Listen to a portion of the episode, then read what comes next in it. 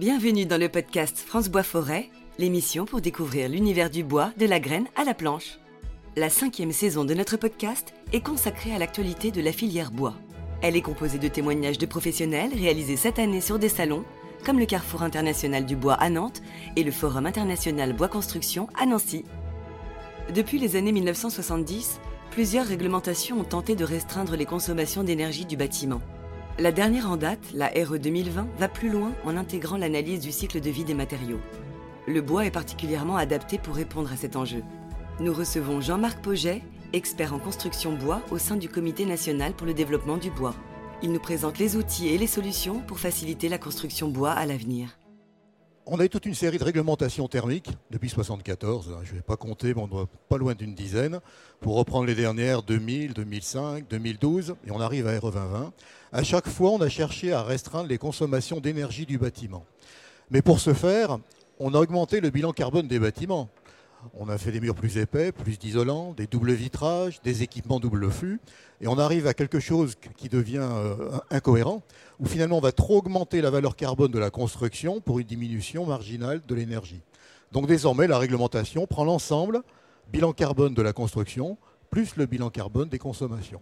Alors il se mesure avec un indice qui s'appelle IC, IC qui est la, somme de l'IC construction, partie construction, plus l'énergie, plus deux autres indices qui sont marginaux sur l'eau et le chantier.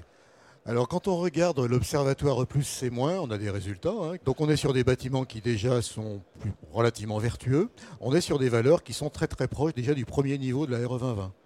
Sur des bâtiments par contre qui sont bâtis de manière assez classique. On n'a pas tellement de bois à l'intérieur. Donc le, gap pour parvenir au premier niveau n'est pas très important.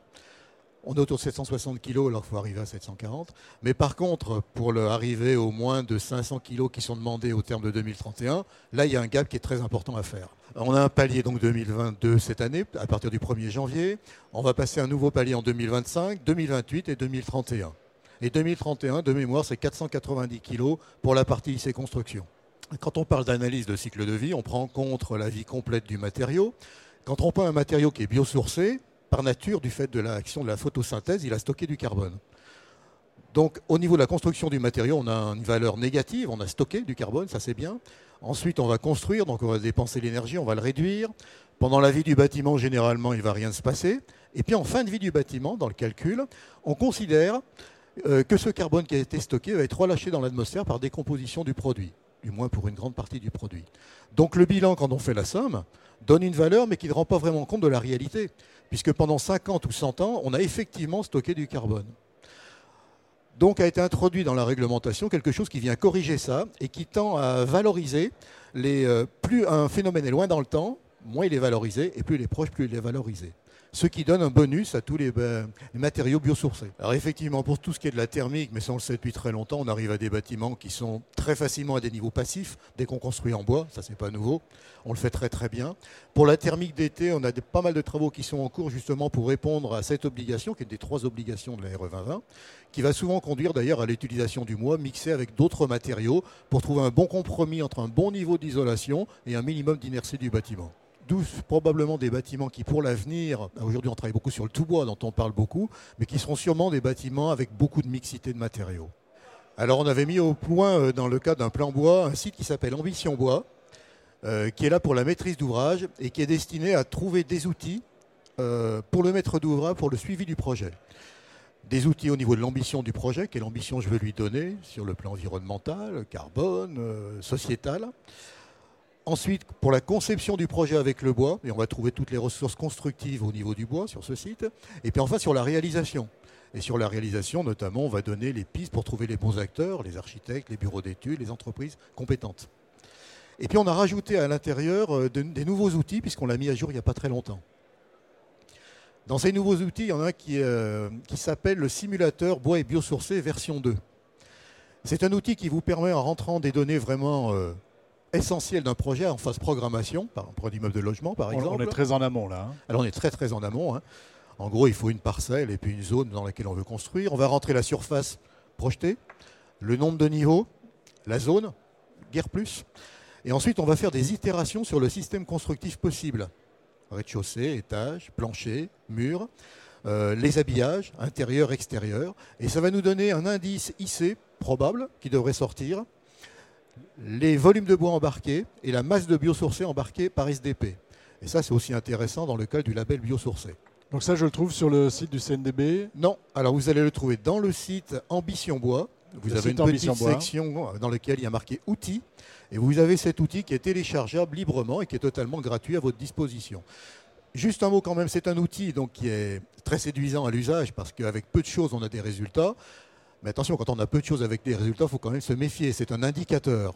Donc pour cet outil, on a intégré euh, certaines, euh, certaines FDES. Et je prends l'exemple de la moquette. On a des écarts extrêmement forts au niveau des moquettes sur le bilan carbone. Donc on s'est basé sur la collective. Et la collective est plutôt pénalisante. Donc là aussi, quand, après, quand on va avancer dans le projet, il va falloir choisir le bon produit et la bonne FDES. Sinon, on arrive à des écarts quand même euh, très forts. Alors on va voir, il y, a un autre outil hein, qui, a, été développé par le FCBA, mais dont vous allez nous parler. Euh, de quoi s'agit-il? Toujours à destination du maître d'ouvrage. Hein. à destination du maître d'ouvrage, mais pas au même niveau d'avancement du projet. Score porte bien son nom. L'idée, c'est d'amener un score bois à un projet. Score bois qui s'exprime en pourcentage.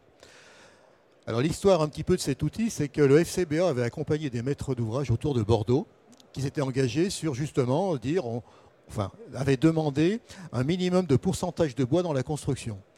Mais quand vous regardez la notion de pourcentage de bois, c'est pourcentage par rapport à quoi? Qu'est-ce qu'on prend en compte? Ça devient vite euh, un petit peu nébuleux. Et donc, ils ont bâti une grille d'analyse euh, par thème, par type de structure, qui permet d'analyser ce score euh, et à la fin de donner effectivement un score en pourcentage qui peut être comparé sur plusieurs opérations.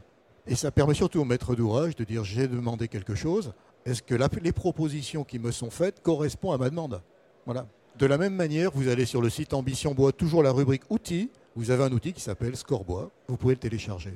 Alors, il fait pas mal de formations du côté de la maîtrise d'œuvre et de la maîtrise d'ouvrage, mais la demande qui est la plus forte en ce moment, c'est plutôt la maîtrise d'ouvrage et notamment sur le logement collectif. On sent qu'il y a vraiment beaucoup de questions qui se posent. Et le retour que l'on a à travers ces formations, c'est qu'on a différents types de maîtres d'ouvrage. On a des maîtres d'ouvrage qui ont déjà un peu goûté au bois, entre guillemets, et qui se disent qu'il va falloir qu'on aille plus loin. Donc on a plutôt des techniciens en face de nous, avec des questions très précises, le problème des salles de bain, le problème d'eau, d'étanchéité, etc. Et puis des fois on fait des formations qui sont d'un niveau totalement différent. On est plutôt là pour sensibiliser les, opérateurs de l'organisme au fait que bientôt il va falloir aller vers d'autres solutions que le béton. Vous voyez, on n'est pas du tout au même niveau technique. Et en fait, on joue sur ces deux niveaux de formation de très très fréquemment. Nous, on ne fait pas de formation directement sur la RE2020. Il y a des opérateurs qui font ça très très bien, c'est leur métier. Par contre, on fait des formations sur le thème du bois pour répondre à la RE2020. Comment le faire avec le bois et les matériaux biosourcés. J'en profite également peut-être pour dire qu'on a sorti un petit document qui est le BA Bois structure bois et biosourcés, qui est un petit document qui fait le point sur l'usage des isolants biosourcés dans les structures bois. On l'a fait un peu la demande des, des organisations professionnelles pour bien repréciser ce qui relève de techniques courantes ou de ce qui ne l'est pas. Parce qu'on voit actuellement ben, utiliser toute forme d'isolant qui se heurte à des refus d'assurance dans certains cas. Donc ce document, euh, il est disponible en téléchargement sur le site du CNDB. Le podcast France Bois Forêt, l'émission pour découvrir l'univers du bois, de la graine à la planche.